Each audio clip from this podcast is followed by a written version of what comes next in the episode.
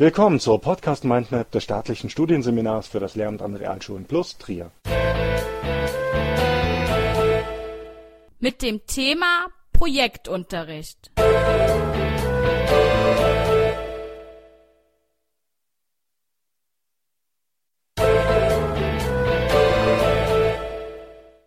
Im Projektunterricht stellen sich Lehrer und Schüler eine gemeinsame Aufgabe, die sie in einer vorgegebenen Zeit bewältigen wollen.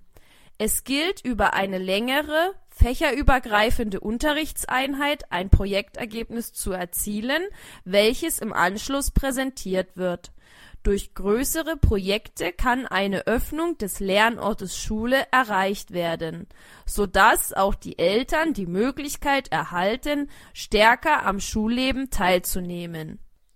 Diese offene Unterrichtsform ist gekennzeichnet durch eine Selbstorganisation der Lerngruppe.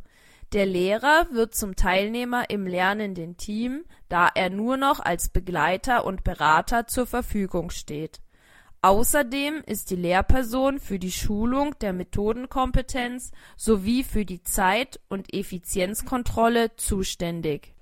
Charakteristisch für den projektorientierten Unterricht ist der Gesellschafts und Lebenspraxisbezug. Hierbei sollte an gesellschaftlich relevante Probleme und Bedürfnisse angeknüpft werden auch die lebensweltlichen Interessen der Schüler spielen eine wichtige Rolle, da sie sich motivationsfördernd auswirken. Das Lernen mit allen Sinnen Kopf, Herz und Hand steht im Vordergrund, denn kreatives, rezeptives, produktives und affektives Handeln sind zu verbinden. Die Vorteile des Projektunterrichts liegen in der Förderung und Forderung der Teamarbeit. Die Schüler lernen eigene Ideen zu entwickeln, zu argumentieren, zu diskutieren, zu streiten und Arbeit sinnvoll untereinander zu verteilen. Außerdem erkennen sie, wie wichtig es ist, Ergebnisse sinnvoll zu ordnen, zu besprechen und anschließend zu präsentieren. Trotz der vielen Chancen wird es Anlaufschwierigkeiten geben. Die Arbeit kann in manchen Phasen ins Stocken geraten und Lustlosigkeit hervorrufen. Daher ist es wichtig, einen Präsentationstermin festzulegen, der für die nötige Energie und Motivation sorgen soll. Viele Lehrer haben aber Angst vor einem zu großen Chaos, wenn sie das Organisationsmonopol an die Lerngruppe abgeben. Es ist jedoch ein wichtiger Schritt für die Schüler in Richtung Selbstständigkeit. Um den Lehrern mehr Sicherheit beim projektorientierten Unterricht zu geben, müssen die einzelnen Phasen in der Planung und Durchführung eingehalten werden.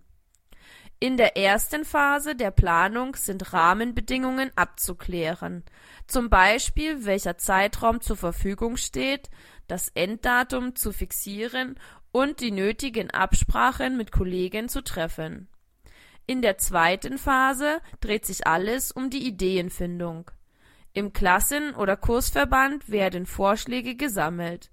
Brainstorming und Clustering bieten in diesem Abschnitt der Planung Orientierungshilfe in der dritten Phase gilt es in kleineren Vorplanungsgruppen, die aus mehreren Lehrenden und zwei bis fünf Lernenden bestehen, die gesammelten Ideen auf ihre Machbarkeit zu überprüfen, bevor sie in Form von Projektskizzen als Wahlgrundlage der Schülerschaft präsentiert werden. Anschließend wird das Projekt gewählt in der vierten Phase steht die Organisation im Vordergrund. Welche schulischen Kontakte nützlich sein könnten oder noch angefragt werden müssten. Welche materiellen Bedingungen sind für das Projekt notwendig? Könnte ein Sponsor für das Projekt gewonnen werden? Nachdem nun das Thema des Projektes feststeht, gilt es konkreter in der Planung zu werden. Zu Beginn ist eine Präzisierung des Themas und seiner Aspekte erforderlich. Dabei wird der Entwurf der Planungsgruppe mit eventuellen Ergänzungen hinzugezogen. Dazu kann eine Mindmap erstellt werden, um die Aspekte und ihre Bezüge zu verdeutlichen und zu entscheiden, ob und welche Arbeitsgruppen daraus entstehen sollen. Anschließend erfolgt die Entwicklung einer Problemfrage. Für die Projektarbeit reicht es nicht, sich ein bestimmtes Handlungsziel zu setzen, wie zum Beispiel bestimmte Tanzschritte zu lernen. Es geht darum, mit dem eigenen Handeln etwas zu erforschen, zum Beispiel Bewegungsabläufe oder die Bedeutung des Tanzes in der Gesellschaft. Somit entsteht für das Projekt ein roter Faden. So klärt sich außerdem, aus welchen Fächern für die Erforschung des gewählten Themas Wissen und Methoden ausgewählt werden müssen. Als nächstes steht die Festlegung der Rollen innerhalb der Gruppe an. Die Planung kann durch die Bestimmung dieser notwendigen Rollen und vorhandenen Kompetenzen vorangebracht werden.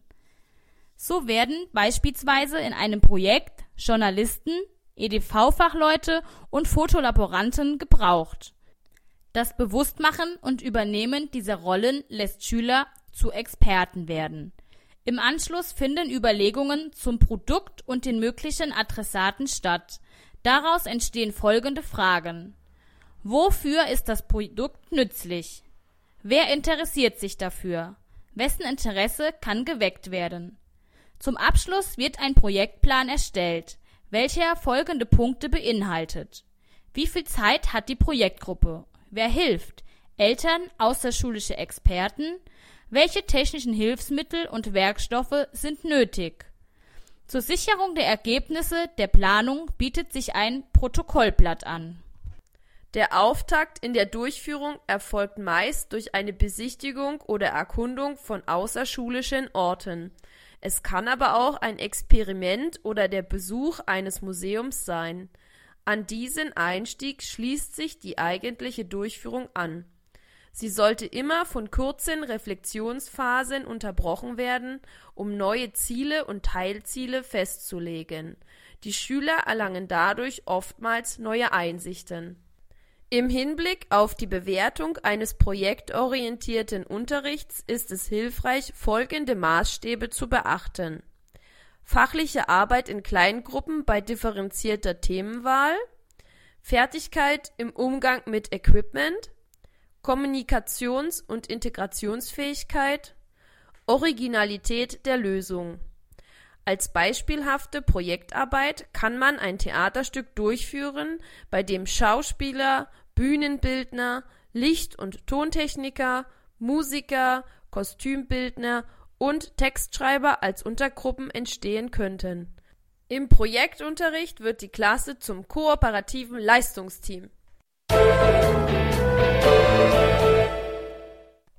Die verwendete Literatur für den Podcast mit dem Thema Projektunterricht. Methoden für den Unterricht Wolfgang Mattes Fachzeitschrift Pädagogik Projektunterricht gestalten, Heft 1, 2008. Diese Episode wurde erstellt und gesprochen von Susanne Heinrich und Anne Springer.